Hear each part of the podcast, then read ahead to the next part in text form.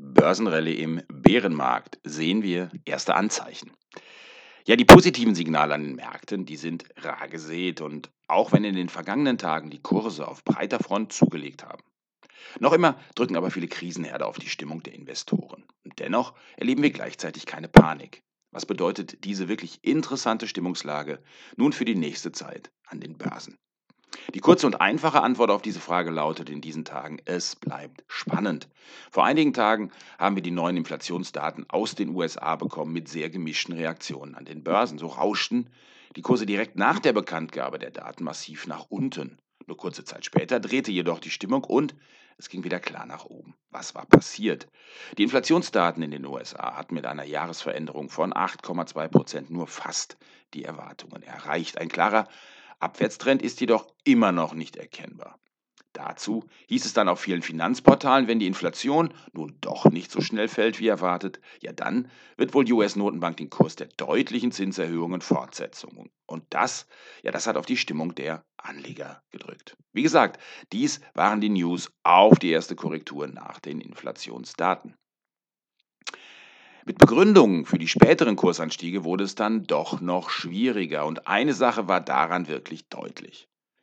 Ob Nachrichten aktuell als Good News oder als Bad News zu verstehen sind, lässt sich einfach nicht mehr so schnell vorhersagen. In solchen Phasen, in denen auch Good News als Bad News aufgenommen werden können, bleibt es ungeheuer schwierig, die Stimmung richtig einzuschätzen. Das gilt vor allem deshalb, weil das Sentiment, also die kurzfristige Einschätzung der Investoren, immer noch klar negativ ist, auch wenn es zuletzt hier einige Verbesserungen gegeben hat. Die kurzfristige Stimmung mit Sicht auf 30 Tage hat sich wie in den USA auch in Euroland aufgehellt. Die große Angst aus dem September ist bereits weitgehend entwichen, erklärt dazu der Sentix-Geschäftsführer Manfred Hübner. Mittelfristig jedoch, mit Sicht auf sechs Monate, bleiben die Erwartungen der Investoren weiterhin klar negativ. Dazu heißt es in den Ergebnissen der aktuellen Sentix-Umfrage, wie in den USA, bleibt auch in Euroland die strategische Grundschwäche mit Sicht auf die nächsten sechs Monate erhalten. Sowohl die institutionellen als auch die Privatinvestoren verharren auf ihren Niveaus der letzten Wochen. Das ist für einen nachhaltigen Aufwärtszyklus zu wenig und macht die Märkte immer wieder anfällig für Rückschläge.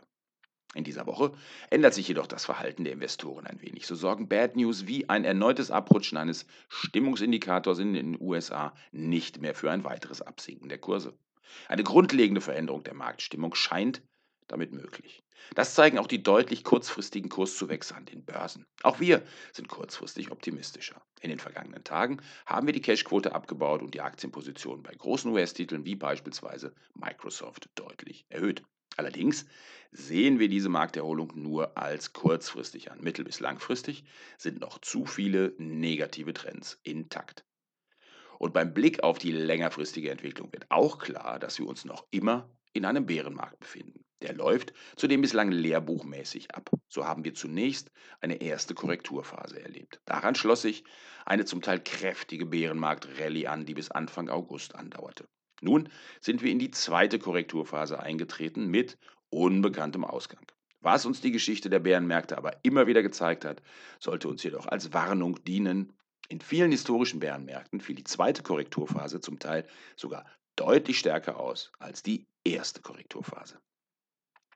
Der US-Autor Morgan Housel hat einige wichtige Lehren der Wirtschaftsgeschichte treffend zusammengefasst. Die Vergangenheit war nicht so gut, wie wir sie in Erinnerung haben. Die Gegenwart ist nicht so schlecht, wie wir denken. Und die Zukunft wird besser werden, als Sie erwarten. Mit dieser Einschätzung können wir die aktuellen Turbulenzen an den Märkten doch sicherlich einfacher überstehen und uns auch den notwendigen Optimismus erhalten.